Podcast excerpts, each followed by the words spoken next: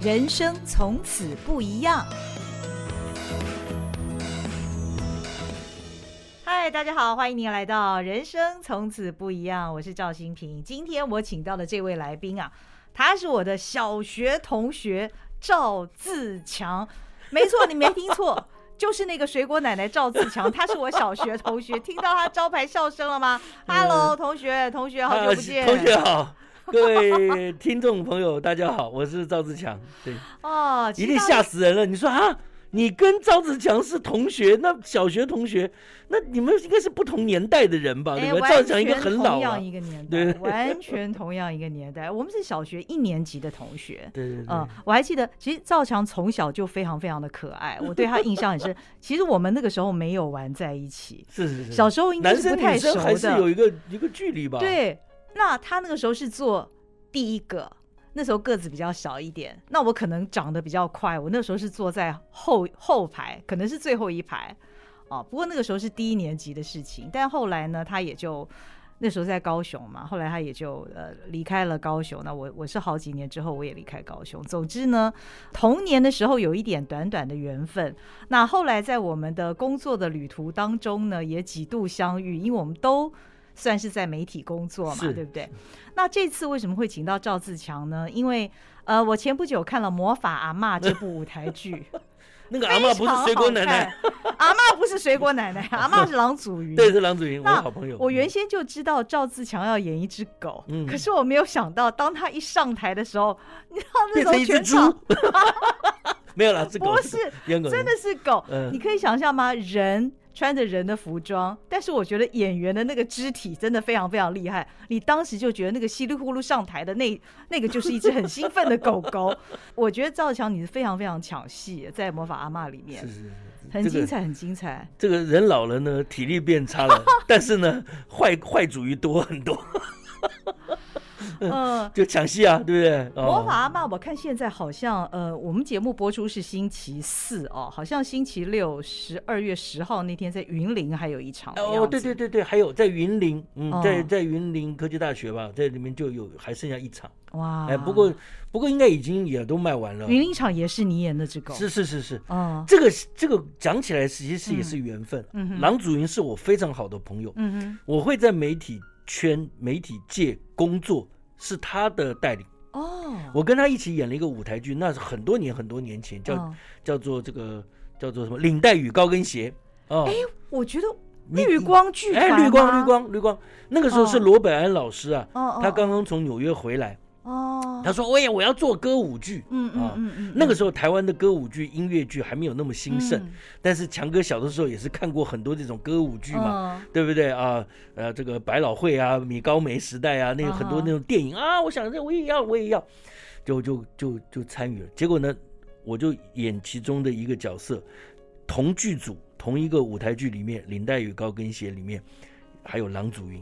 哦，之前我们就互相认识，知道他演戏，我演戏。嗯，然后后来，哎，我们就一起在这个舞台剧合作。合作完毕以后，他就问我说：“哎，赵志强，你要不要去演短剧啊？”嗯，我那时候都饿到已经是真的快不行了，没有饭吃的，是真的没有饭吃。哦，然后一搞舞台剧，演一个戏三百块钱。哦，三百块，还有领个便当这样子。哦，这样我就是这是很可怕的。是怕，他把你带进电视，他把我带进电视圈去演短剧。我想说演短剧嘛，演就演短剧嘛，对，就或者就演十分有趣啊，连环炮啊的尾尾声啦，就参与一些，很开心。然后从此才有这个机会。所以这一次，郎祖筠说：“哎，我这个魔法阿嬷里面缺只狗。”我说：“你要我演什么都可以，对不对？你要我演什么都可以毛虫我都可以啊，反正就是等于是好朋友召唤嘛，那一定是。”肝脑涂地啊！嗯啊，你知道吗？这个戏让我印象很深的，除了那个戏的本身，还有你演的那只狗之外，是在谢幕的时候。哦，你知道吗？谢幕通常演员都站一排嘛，对不对？那郎祖筠他就说，他就用开玩笑的口气说：“请大家给我钱。” 然后接着他指着旁边的赵志强说：“他更需要，他更需要钱。”你知道我那时候坐在台下，我就啊，你知道那种。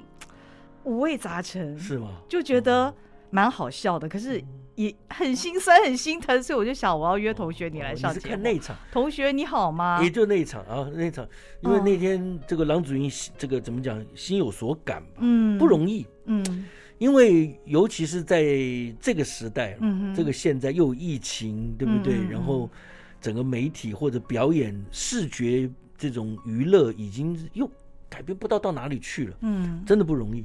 啊，所以同学刚问我说：“我好吗？我 我还在，就还没有消失。嗯，呃，我很高兴，还有一群伙伴在剧团，或者是在呃，甚至媒体界、电视、电影，还还有一些机会吧。我觉得，嗯嗯，哎，我我们一起在这个学校又又在读了一点东西，学了一点东西。嗯，我觉得我学到了一件事情，在整个那个 EMBA 的这个课程里面，嗯嗯嗯。”很重要的一句话对我来说，就是我们以前卖东西或者演一个戏，或者是我们要去卖票，要卖个东西，都说来哦来哦，你赶快来看我的戏哦，嗯嗯嗯、来哦来哦，你来买票买我的东西哦。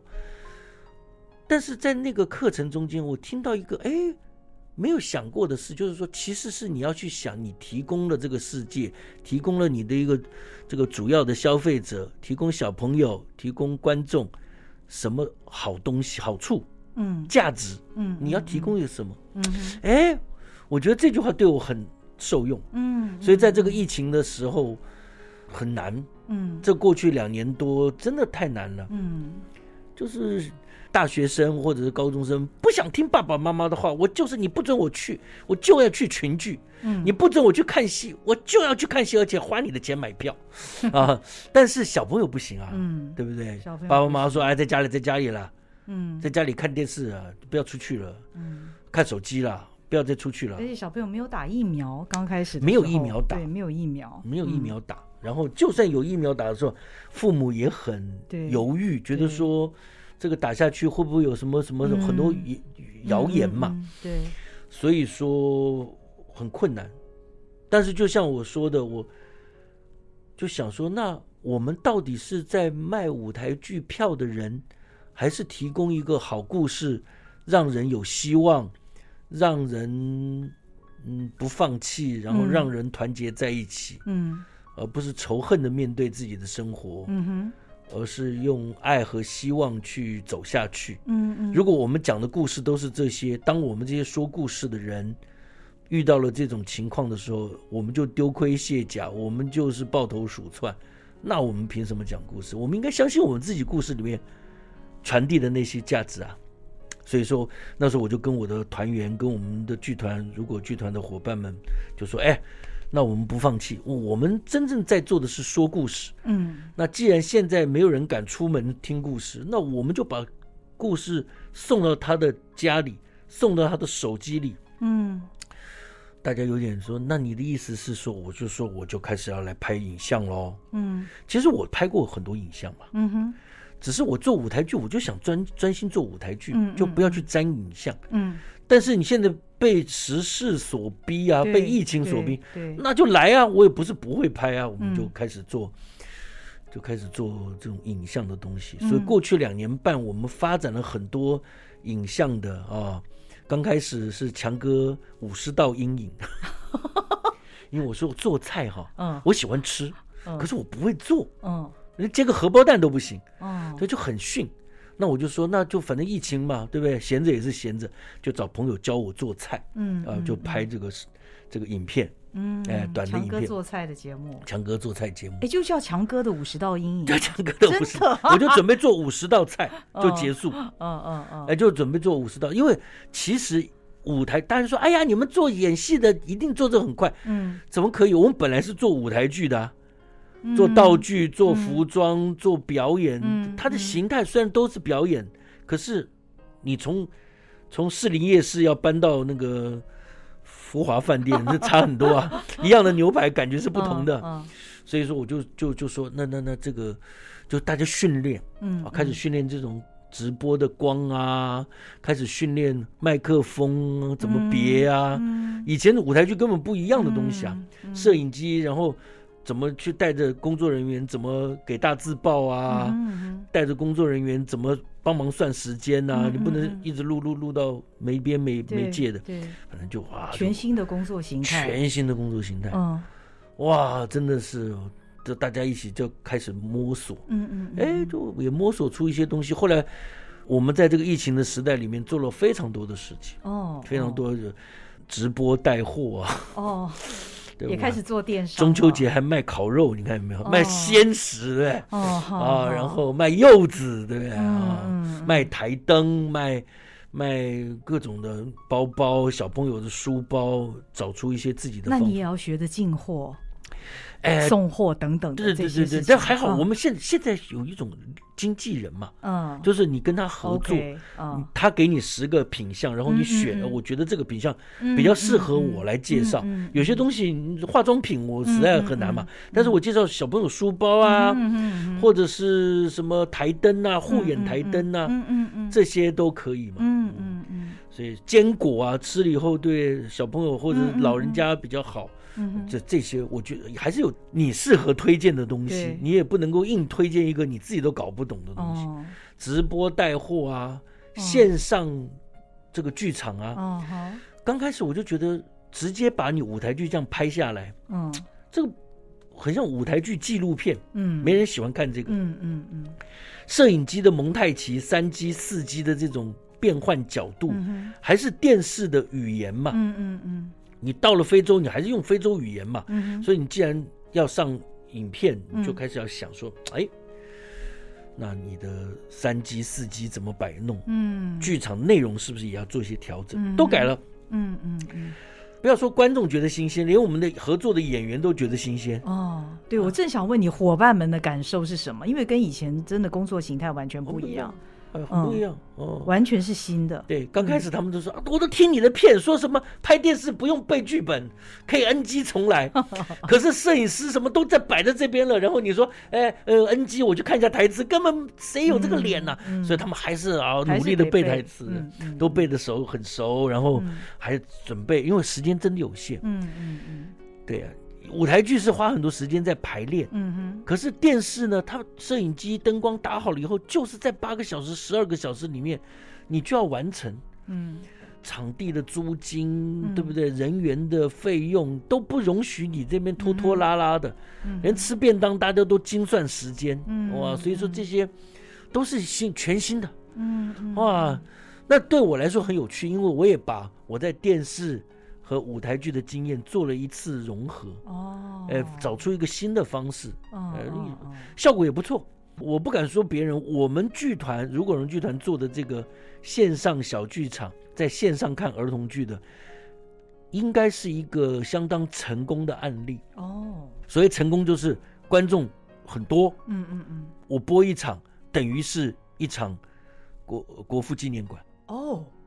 哇，有那么多人就对。对对对，你说那没有什么，人家那个现在网红一播都是几十万、几百万在看，哎，但是以儿童剧线上剧场来说，嗯，这或者是舞台剧，连 Broadway 都不见得有这样子多的人呐。哦，哎，我觉得蛮好的，就是我们做出了一条新的路线。哦，所以现在疫情逐渐退去，嗯，这个线上表演的事情也没放下。哦，我觉得，我不知道别的行业、别的剧团，嗯。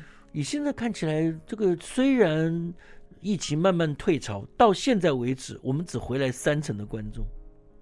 Okay, 如果本来是十成，嗯，现在只回来三成的观众。嗯嗯，就表示大家还是实体的演出，实体的演出，实体的演出只回来三成。OK，大家可能可以去餐厅吃饭，嗯嗯，或者去游乐场玩，嗯哼，嗯，哦，但是我觉得真正在走入一个大的房间群聚看表演，嗯。某些人是还有疑虑的，嗯哼，十个里面有七个还在怀疑，只有三三个人愿意进剧场，嗯嗯嗯，这个对于剧场表演是有点根本上的改变，嗯嗯嗯嗯嗯。那你刚刚讲你线上就转型成为剧场之后，有赚到钱吗？我们要感谢，在此感谢，好不好，我们文化部还有一些补助。哦，在补助的情况下，我们是不会赔钱，嗯，但是已经看到曙光，嗯哼，看到曙光，嗯，为什么呢？虽然我现在呃，我先说我们还没有赚到钱，很多的钱，嗯嗯嗯，但是呢，它已经建立了一个新的模式，因为就像电视电影一样，你拍一次，嗯，钱很多，嗯，可是呢，你可以再重播啊，嗯，对不对？你看某某电影台，对不对？电视的电影台，嗯，那个都播到几百遍，我们都会背台词了，对不对？嗯，我希望未来我们的舞台剧也能。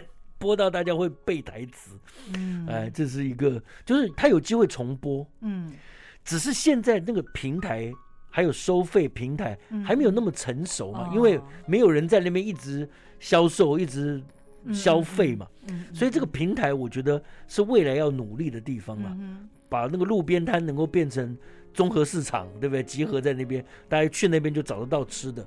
我觉得必须要这样子发展。那你的线上剧场是在哪里播？我现在线上剧场试过，台湾现在有几个主流的，嗯，我现在都在云剧场，哦，呃，一个一个合作的一个单位，它是一个平台，OK，就像电视电影什么，嗯，什么华纳威秀院线的国宾院线一样，它有一个这个院线，嗯哼，那在这个院线，那他们也在慢慢成熟，在发觉，哟。还有人看你们这个儿童剧哦，哟，你们还不少人，因为很多麻烦新的，嗯，观众会说我看不到，我电视上看不到，我手机连电视不见了，我电脑连电视连不到了，我我找不到连接，你寄到哪里去了？呃，哇，我钱要怎么付？怎么的？我怎么拿发票？哇，就很多各种的，嗯所以这些东西都有待解决了，有待解决，但是已经看到一种可能性，这种发展。除了线上剧场看得到之后，我们还做 Podcast 啊。哦，对对对对对，哎、你们的 Podcast 我最近才注意到，变 Apple Podcast 它的编辑精选节目，哎，它只精选了少少的几个，哎、朱探长是其中一个。哎哦，太令人羡慕了！我那天还在想说，新品果然厉害，一直关注到我们这个媒体啊。因为 因为我在做 podcast，我就知道 podcast 其实它就像一个大海。那我觉得其实像比方说我这种节目呢，可能只是里面一个小小的泡沫吧，一个小小的水珠。那最近 Apple Podcast 它改了一下它的那个版面，我一看，哎，有个编辑精选节目，来看有哪些。我一点进去，真的不到十个，哎，屈指可数。里面有个朱探长，这是我一点进去，哎。哎，强哥他们朱探长，我还听了一集，谢谢谢谢。我还觉得那朱探长的声音听起来很帅，是不是？他让人家有个想象空间，而且那一集其实他没有剧情，他光在回复那些小朋友的问题。哦，对对对，我觉得嗯，这个不简单。我想他是有很多听众的，因为他有那么多小朋友的来信，那是真的来信哦，不是做的，是真的来信。而且而且有些我们还没有公布哦，哦，有些很感动哎，可以跟大家分享吗？哦，就是。有一个妈妈，小朋友因为突发性的脑部的一些什么病，嗯嗯，进到加护病房，开刀住在加护病房，一直没有，一直昏迷没有醒，你知道吗？嗯，妈妈慌了，她居然就写信到我们的剧团，然后跟我们讲说，小朋友现在在昏迷，但是他很喜欢朱探长，能不能请朱探长啊跟他讲几句话，把他唤醒这种感觉了？因为我相信他一定试了各种方法，说这哎这也是一招嘛，对对。当时呢，大家就是就说，哎，赵哥你自己录一录就好了。嗯嗯、可是我们朱探长是有一个演演员朋友啊，嗯、我们韦以诚先生嘛。嗯、那我就说，哎，跟他联络。那他刚好那两天又很忙，你知道吗？嗯、不知道进剧场收不到手机，我们紧张死了，全部人到处都在找他，说，哎，你赶快录两句嘛，是不是？人命关天的事情，他就真的录了，录了。然后我们还送花生，哎，朱探长跟花生的问候的这个。声音哦，哎，就送给那个妈妈，然后妈妈就放在床旁边，嗯，播给小朋友听，嗯嗯，然后这个小事情就没有，了我们大家也就很担心啊，嗯啊，也也没有回复。后来慢慢解封了，有线上剧场又在播出，妈妈就说我们小朋友已经苏醒了，回到家里。然后呢，现在在电视前面看你们的线上剧场，还拍了一张后脑勺，有个大纱布这样子，一个小朋友好可爱。哦，好感人。哎，我就把这个消息传给我们的演员群组，你说我就说我们虽然只是在做一个表演的工作，逗小朋友的，嗯嗯，哎，跟小朋友玩的，哎，这样子的一个工作，但是似乎我们还是传递了一些好的东西嘛，哎，我们就送上了一些。好东西嘛，小礼物嘛，嗯，所以我们要继续努力啊。因为其实有的时候不是观众不进剧场，而是做剧场的人也灰心了。嗯，我觉得一个一个困境，除了是外面的打击，另外一个是内部的放弃，嗯，内内部的沮丧，打败了。所以我就一方面要在外面找新的路，嗯、一方面也要在里面继续，对不对？鼓吹、呃、燃烧，哎，煽风点火，哎，看看人家也喜欢我们哦，各位不要放弃哦，大家继续努力哦，嗯、就是还要傻气一点。嗯，我觉得凡是在奋斗的人都要带着一点傻气，你只要稍微精明一点哦，很多事情就不会做。嗯，哎，很多事情花这个干嘛？成本、利润一平衡，哎，这个是一个赔钱事嘛，别别干，别干就没了。嗯，但是有很多事情就是要带着一点傻气，嗯，那就即即使你知道明知不可为，但还为之，哎，他带着一点浪漫。你的剧团现在有多少人啊？我们剧团最多的时候有九十九个人，哇，好全职的，全职的，哦、要命啊！哦、我白痴啊！哦一个月几百万，我是白痴，我疯了。那时候的产量应该也够大吧，所以需要那么多演员。完全不是，我其实正常的，就跟我们现在一般，我们这种娱乐媒体圈，其实坐在办公室里面的就几个人嘛。嗯嗯。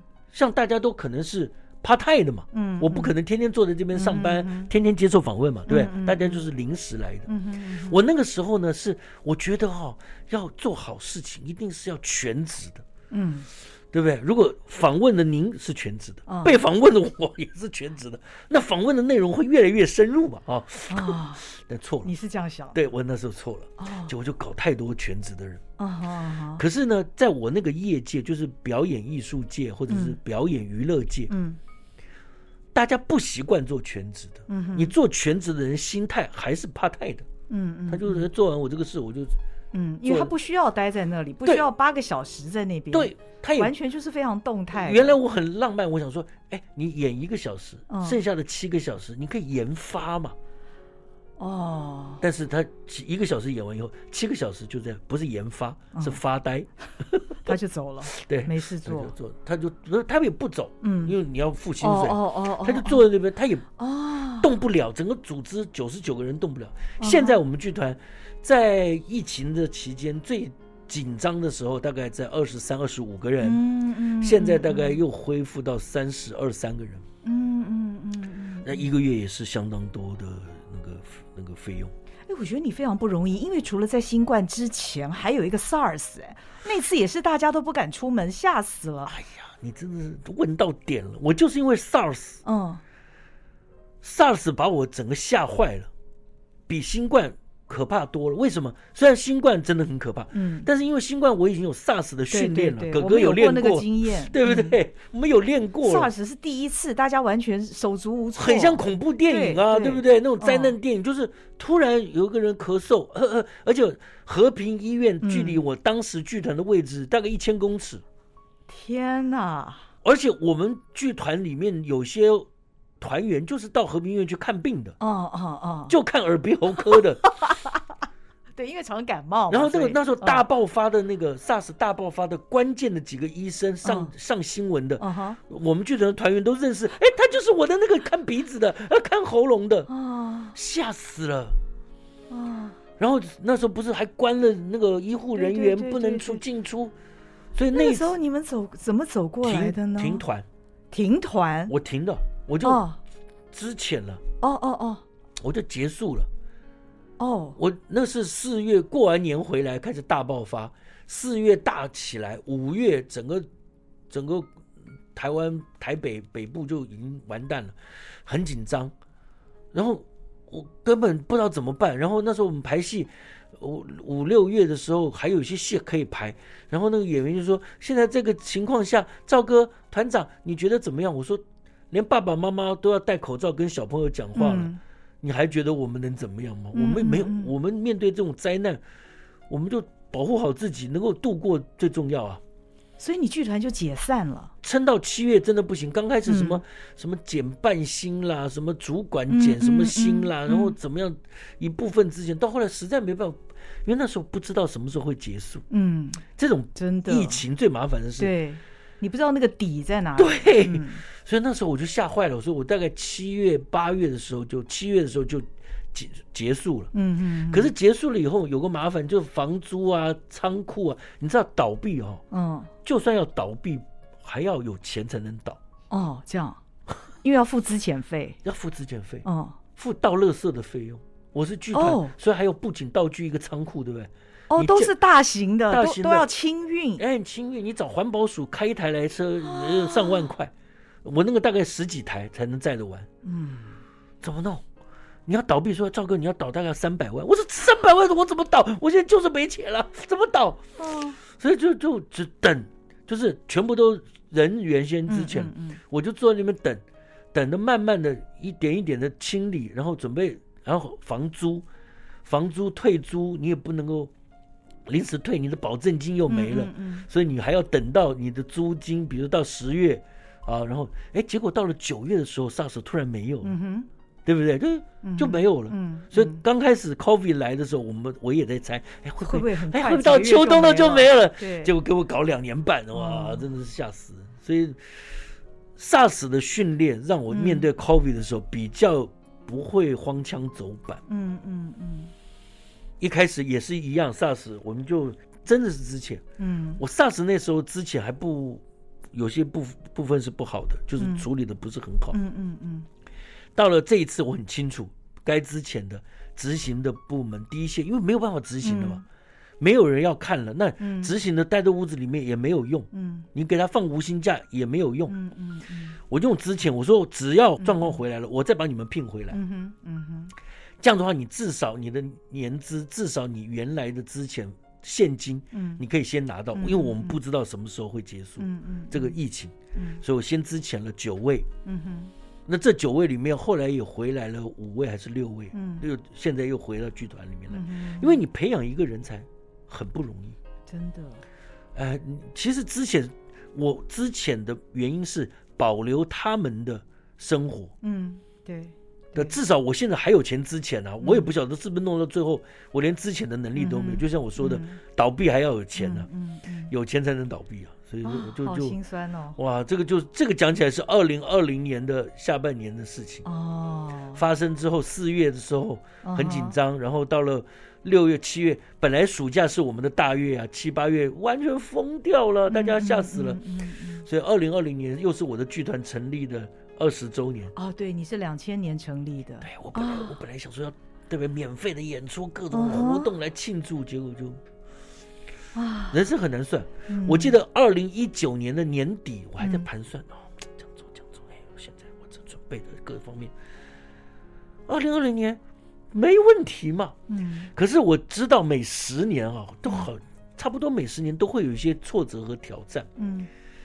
那二零二零年刚好我们剧团的二十周年，二零一零年的时候我们剧团也碰到了一些事情，嗯。二零二零年的时候，我怎么算？怎么可能呢？嗯，我只要好好小心，不会有问题的，嗯。结果一过完年就来了一个 COVID，哇，人算不如天算。真的，对，嗯、我觉得二零二零年还有这个这个疫情，真正的把我的那个骄傲啦、自信啦，那种对于人定胜天，嗯，一切都安排好的那个自己，完全打碎。嗯、哎，我现在完全就是完全不再不再不不会说，哎，搞定了，没有这种事，嗯，过去了就好了。对打碎了之后还能够继续维持热情跟乐观吗？哦，有一个很重要的关键，嗯，你要对我来说，我打碎了，刚开始我是觉得完了嘛，嗯，然后，然后就觉得大家保命就好了，可是我真的不甘心，因为。SARS 那年是二零零三年，嗯，是我剧团成立三年，嗯哼，倒了也就倒了，对不对？才三年，嗯，可是我现在二十年的团，嗯哼，这里面有太多的感情，太多的不舍，嗯，然后理性的来想，这培养出来的中间的管理层，这都是十几年、十多年、二十年的投入的这些人才的培养，也是他们的事业。嗯，你现在说，呃，我不干了，我不干可以，我不干就。对，去演魔法阿嬷嘛。对，但是你要想，这些人的事业就被我一下子砍掉吗？这多可惜呢！而且他们是人才，是真正投注在这个领域中十几二十年的人才。嗯，那我就想说，再跟一下，没有办法。二零二零年的九月，原来计划对 SARS 会过去，九月应该我们的 COVID 也会能过去嘛？就九月高峰才才正要开始，我还不知道，我就九月我就弄一个，九月弄了两个礼拜的演出，嗯，两个戏。嗯，我想说，而且是旧的戏，哦、我想说这个赔的就会少一点吧，嗯嗯嗯、对不对？嗯嗯、结果哪里晓得呢？那时候只卖出一成，啊、哦，哇！我想说完了，然后呢，然后那个我的好朋友金世杰老师啊，嗯，就是就听说，听说，哎，你下个礼拜、下下礼拜要演出了，你现在票房怎么样？我说一成，我完，我我差不多了，我们这个团啊，嗯、应该就是九月就结束了，因为。你演完这个戏，租金、场租、人员的费用付完就倒了嘛？嗯，我说这太危险，我我那时候真的觉得就没机会了，放弃了。嗯，嗯金世杰就说：“我来帮你想办法。”他想什么办法？他拿一个那个他演出的，他在演十四堂课。嗯，他就写一个：“我是金世杰。”底下还有朴学亮，他们一起演嘛，他们写。嗯嗯嗯、然后他说：“我的好朋友赵自强，他的团。”啊，如果荣剧团就遇到很大的困难，嗯、大家一起帮帮忙，就贴在他们那个演出的那个现场，嗯、手写 P P O P。哦，我说笑死人了。然后他晚上演完了，打电话说：“哎，赵强怎么样？怎么样？有票房又不动？”我我说：“谢谢你了。”可是你是成人剧啊，大人看的，嗯、我是儿童剧啊，嗯、你在那边呼呼唤没用啊。嗯嗯、哦，然后但是我还是感谢你啊，这是啊。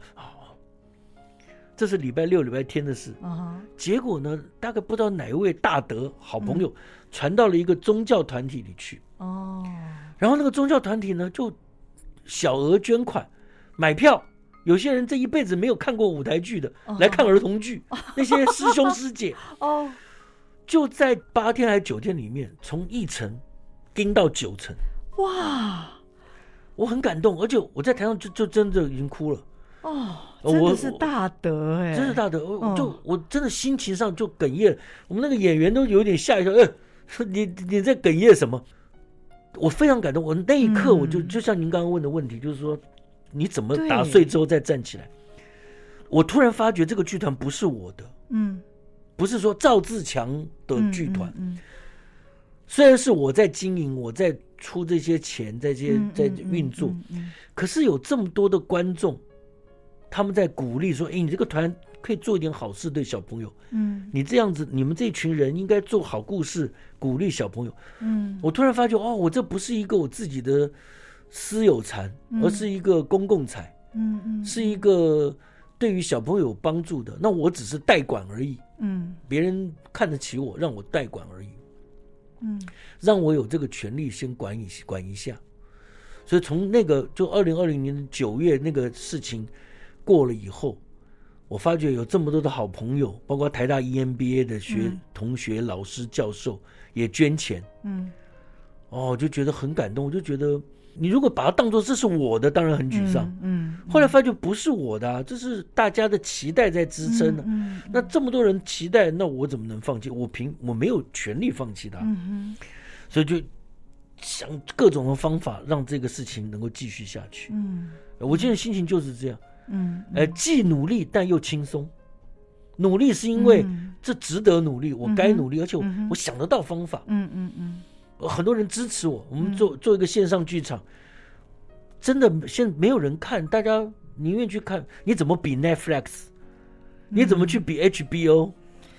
你怎么比人家都 Netflix 看到这个样子了？嗯，对不对？漫威都可以上那些院那个线上了。对，你怎么可能去花？几百块钱来到线上看儿童舞台剧，嗯，听起来是不可能的选择嘛。嗯嗯嗯，我们上千人，嗯，来看你的这个戏，就觉得哇，连那个平台都会说，哇，你这个不可思议耶。嗯，所以这个奇迹不是我们创造出来的，这个奇迹是这个时代里面的爸爸妈妈和小朋友、观众、演员，我们的共同创造的一个奇迹嘛。就大家仍然希望这个世界上存有这件事情嘛。嗯，它才能够出现的奇迹啊！如果大家就说啊，这种东西废掉算了，嗯，看了都讨厌，那就就自然就被废掉了。嗯嗯，所以我就觉得哦，所以我们现我现在做的是很很努力，可是也很轻松，因为我发现就是什么，嗯、就是这不是我一个人要背的重担，这不是我的重担，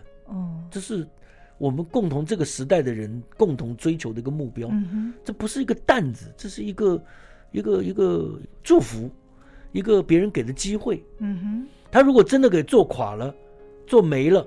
那我也尽力了，嗯，但如果说哎做的很好，大家都喜欢，那也不是我的功劳，因为小朋友选择的，嗯，那也是大家共同成就的，对，嗯、所以是这样子的话，就觉得，所以我就对不对？就你的心态不一样了，完全这就，就打碎之后了，嗯，以前会觉得说天哪，天地不仁，对不对？以我们如果如果为刍狗，对不对？现在不是啊，嗯、现在觉得说就是。就是这样，都很感谢了。嗯，因为我心里一直都想，我觉得你很难，因为一方面你是创作者，你要在舞台上表演，但是你又是这个事业的经营者，在创作的这个部分，你要有很多的想象力跟创意，但是在事业的经营上，那是极其现实的，很很紧迫，很有压力的。不管你的事业是否成功，所以我刚才在想说，哦，我觉得你。是什么样的性格？是因为你多年来你都钟情于儿童剧，所以让你始终保有那个，因为跟孩子们在一起久了是吗？你带有那种相对比较天真的、勇往直前的一些精神吗？也不是，嗯，我也不知道。嗯，我很多年前看过那个卓别林，他有一段话。我那个年代就很喜欢卓别林嘛。嗯、我大学时代刚进剧场的时候就很喜欢卓别林，嗯、因为我小的时候，我妈妈就哎，卓别林好好笑，好好笑。嗯嗯嗯。那我就看到他这个传里面有一句，他就说很多人都访问他说：“哎，你这很活泼，很好笑啊，很天真的表演啊，嗯、你是不是很喜欢小孩？”他说：“我没有那么喜欢小孩哦，我只是让我心里面那个小孩能够出来。”我觉得那句话有点点到我。嗯，常常很多爸妈说，嗯哦，强哥哦，我跟你讲，你这个这么会逗小孩，你比我们这个做爸爸妈妈还受小孩欢迎。嗯，我说我那个也就那四十分钟、几十分钟、三十分钟，你这是一辈子啊！你怎么能拿一辈子跟我这三十分钟比？嗯嗯，我这个只要好笑，可以吸引一下，但是你这是一辈子的浇灌啊，对不对？嗯。不能比的，不能拿我跟你比，这是什么东西比呀？嗯，对不对？所以说，但每个人的心里都有个小孩，对，是，嗯嗯，所以我我觉得我的啊，那个内围国小的赵志强还在，那个没有什么自信，我们的母校，对，瘦弱弱的，嗯，对我小学的时候，嗯，对，就是很不自信，我内心中间有一个很不自信的、很怀疑的。很很想讨别人喜欢的那个小孩，他依旧活在那里。哦，我觉得很多人都是这样。嗯，只是在你刚刚讲的，在成长的过程中，嗯嗯，嗯不只是领导者，不只是经事业经营者，每个人都会慢慢越来越被现实逼着要，好像要现实一点，嗯嗯，那好像要冷酷一点，嗯，好像要无情一点，嗯，才变成一个大人。嗯，要演成另外一种样子，哦。对，但是其实我觉得一定要吗？嗯、也不必吧。嗯，我们在疫情的时候演了一个戏，然后那时候在网络上我就讲了一个一个说我们有一个戏我很喜欢，然后我说那个戏是怎么样啊、呃？从这个反正就介绍了一些，嗯，结果就被某一些的族群就骂，在网络上，现在网络上常常会有这样子、哦、骂。然后我们剧团里面有一个团员，一个伙伴就很难过，他说啊。赵哥，你做了这个这些事情，做了这么多年，都是无负评的，嗯，结果为了这样子的事情，就被人家就很很就是有一些语言上的攻击，嗯嗯嗯、啊，骂的一文不值。我说现在这个时代的特色就是这样，不可能没有人骂你，做任何一件事情都会有人骂。如果你怕被人骂，你最好不要做事，不要讲话，不要出现。可是我们有表演艺术啊，嗯，你表演艺术，你只要有出现，就会有一派支持你。有另外一派人骂你，这是必然的。嗯，小朋友就有这个能力，仍然保有那个。嗯哼，就是只要爸爸妈妈喜欢，嗯、我就变得很有自信。嗯，所以我们就应该一直做自己想做的事情。只要小朋友喜欢，你们就有自信一直做下去。对，所以接下来有什么比较大的演出计划吗？因为毕竟疫情其实已经慢慢的退散了，那现在各种防疫相关规定也都放宽了，看起来这种实境的实体的这个演出是越来越有会会越来越好。嗯，呃，基本上。当然了，嗯、我们实体的演出本来就是我们的拿手好戏嘛，反正、就做了二十几年了，这个没有问题的，一定会越来越好。还有好多的故事，嗯，好多的计划。我们本来一年是做两个两个戏的，哦，独立制作，全新创作，哦，那从二零二零年就断掉了，嗯嗯嗯，所以我们算到二零二零一九年的时候，我们就是三十八口戏嘛，三十八个创作，每年两个固定的，过去二十年，嗯嗯，嗯。那。过去这两年就等于一年只能做一个戏，嗯。未来我们大概一年做一个大的戏，嗯、一个全新的戏，嗯。然后我们会慢慢开始做一些中小型的戏，嗯。嗯，中小型的戏，呃，因为我觉得接下来的时代是变成更轻薄短小，嗯。啊。呃没有人在看那个大部头的书了，嗯、现在都是那种对翻翻翻两页就看 看一个章回的东西，嗯、我觉得这也很好。嗯，第一个实体演出更轻薄短小，嗯、在一个小时以内，嗯，小朋友看完就可以回家睡觉了。像我之前的那种戏搞两个多小时，嗯、看不完了，太累了。嗯，所以我就开始变轻薄短小，嗯，然后更贴近小朋友互动，然后但互动中间仍然有反思，有些思考。嗯，因为有些互动和有有很多人认为儿童剧这个互动，还有这个这个游戏化是很不好的、很弱智的、幼稚的。那殊不知，现在成人看的这种沉浸式演出，不就是就是这样，就是这样，不就互动，对不对？就是 跟着一起走，对不对？不就游戏化？那小朋友做就是弱智的儿童剧，大人做就是哇，现在最流行的沉浸式演出，哪有这么不公平的？对，所以我我会继续发展这个部分。啊，然后当然线上的演出，嗯，Podcast 哇，这个计划都隆重在做，嗯嗯。那我自己呢，走到现在这种年龄和经验，我觉得我有一点想给我自己一个挑战，就是在未来的七到十年，嗯啊，能够能够开始累积这个，等于自己重新改编我自己看过、收集、听过的故事。哦。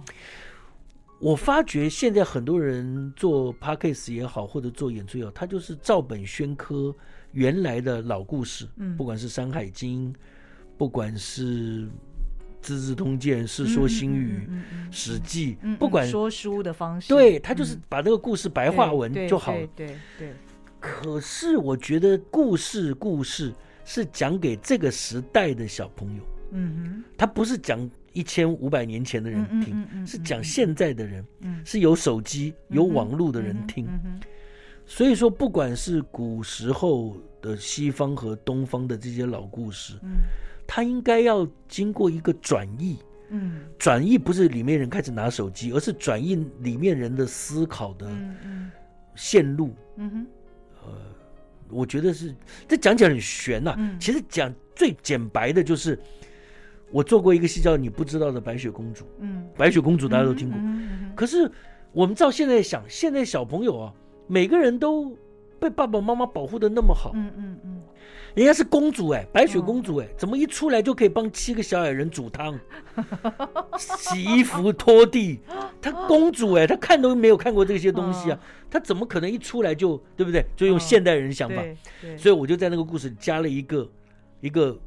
小家伙，一个小女仆。嗯，这个女仆呢，每她的工作主要是照顾那个皇后，然后擦那个魔镜的。嗯嗯，嗯，所以她都知道皇后的坏事儿。嗯哼，所以说她就一直保护公主。嗯，等到公主被被赶出来，她也没有办法嘛，人为言轻嘛。嗯，她就跑出来，跑出来以后，她就她就帮助那个公主，说：“我帮你洗衣服，你我帮你洗小矮人衣服，汤也都是她做的。”哦。啊！那我就蹲在森林里面、山洞里面。但那小矮人房子很小，不能住两个人呐、啊。这个比较合理啊。对。后来那公主怎么会醒来的呢？嗯。她也不是人家亲一下就醒来，她就跟那个公主说：“你不要吃别人乱给不认识人、陌生人的东西。”那公主就傻傻啊，没关系啊，看起来很好吃，吃了就死了。死了以后，她就跑回去魔镜那边问魔镜，魔镜魔镜，告诉我用什么方法可以救活白雪公主？魔镜说：“嗯，别人都在问自己的事情，怎么只有你去问别人的事啊？嗯，你赶快，你不知道吗？啊，没有我魔镜不知道的事情。你是说什么？不要瞧不起我魔镜。那你说啊，你说啊。他就是第一口吃那个第一口的那个苹果的人会昏死。嗯，但是呢，你把它捡起来吃第二口的人就可以解除前面的咒语。”啊，那我吃了以后，哦，比死更可怕。什么叫所有认识你的、你认识的、喜欢你的、不喜欢你呃喜欢你的人，都会忘记你。你会成为一个完全孤单，在这个时代完全被抹去的人，活着。啊啊啊！然后呢，这个仆人说：“好，我去。”啊，为什么？反正我在这个时代也没有什么人注意到我啊，而且这个时代总会过去的啊。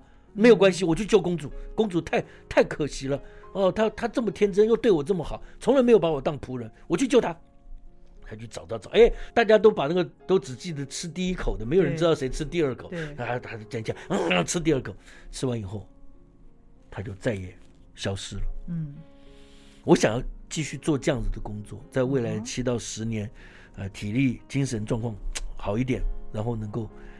因为我觉得我我在说这种故事上上面还有一点自己的小经验、小乐趣，哎、嗯，很喜欢。你是很会说故事的人，我刚刚都听得目不转睛，哎，我 我都不是小朋友，我还听得那么入神。哎，这就是讲小人物的故事嘛。嗯，哎，小人物他后来就真的这个，而且有教育意义在那个里面。而且最后、嗯、你看，所以我们现在都不知道有这个人的存在，嗯，因为那个咒语真的很强。嗯哼，就真的就 再也没有人知道这个故事，所以这以后会是剧还是剧剧剧？我希望我就我累积这个剧本，嗯嗯，他也许以后会在线上啊，嗯嗯，他可能会用 Podcast 啊，嗯嗯，他可能会用，但是重点我就回到我一开始讲，就是说你到底想提供给这个世界是什么好处是什么？嗯，至于它是包在礼物盒呢，还是用快递送到你家呢，还是煮出来给你喝呢？那个看是。用什么平台过去嘛？嗯，但最重要的是那个故事的本身。我觉得返璞归真，回到最核心的，就是讲一个好故事。我就把那个故事讲好。那如果要你把新冠疫情当一个故事跟小朋友讲，借着新冠疫情这件事情，一定要讲学到什么？我跟你讲，就是任何说故事的人，哦、最黑暗的时代就是最光明的时代。嗯，最可怕的事情就是最有机会的事情。这个主题是一定要讲的。所有。说故事的人都知道，COVID 是一定要讲的。嗯哼，只是现在不能讲。嗯，为什么呢？因为当悲剧正在发生的时候，嗯、你怎么去调侃它？嗯嗯、怎么去升华它？嗯，就好好的、静静的哭泣吧。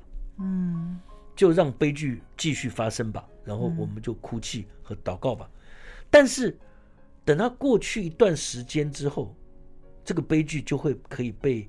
艺术化、抽象化、升华，把幽默加进去，把怜悯加进去，把想象加进去，它才能变成作品。现在此刻，嗯，不不方便。嗯，就像九幺幺发生的时候，你怎么去讲？大家只能祷告，只能安静下来。嗯哼。那过完之后，你看电影啊、文字啊，各种东西就会以那个维度在发展嘛。嗯，它是一个人类共同的。记忆，不管是痛苦还是欢乐的，它就是一个共同的记忆。这个共同的记忆，绝对是艺术文学以后的主题。这不会只是赵自强，我觉得大概以后几万、几千万人会以这个为题目。嗯，我我觉得作为一个说故事的人，你也很有使命感哦。哦，呃呃，也是啊。通常就我的经验是，就是刚开始都好玩嘛。嗯，你觉得哦，原来我在这个方面有人要，嗯，对不对？啊，那就就就做做。那慢慢慢慢发觉说，当只是被人要之外，你会发觉说，那我总想那些来到我们 Podcast 来到我们线上剧场，来到我们剧场来听我们讲故事的小朋友爸爸妈妈，带一点东西回去嘛。他们不应该带走失望、沮丧和对未来没有信心的那种恐惧。嗯，他们应该带走的就是。哎，好好玩哦！我也要做那个小煤球，我也要去保护白雪公主。嗯，我们不怕。那如果说每一个人出去的时候，那你觉得对得起那个来接受你的、接纳你的人吗？我觉得其实对得起很重要了。我也没有说太大的什么了不起的使命感，只是觉得说，那人家都来了，你总不好意思，对不对？让人家白来一趟，那总是对，让你觉得哎呀，没蛮好玩的，这样我就就很高很高兴了。哦，应该是这么讲，因为我听故事的时候，那些跟我说故事的人是如此，我的外公外婆，我的爷爷奶奶，他们是如此的把他们这一生的精华透过故事举重若轻的，他们讲的时候可能都没有注意到，他就改变了我一生啊。嗯，他们在讲话的那种节奏，他们的呼吸，他们眼睛看哪里，他们断在什么地方，都。勾着我的小小的心灵，那就会发觉说：哦，原来说个故事是这么好玩的事情。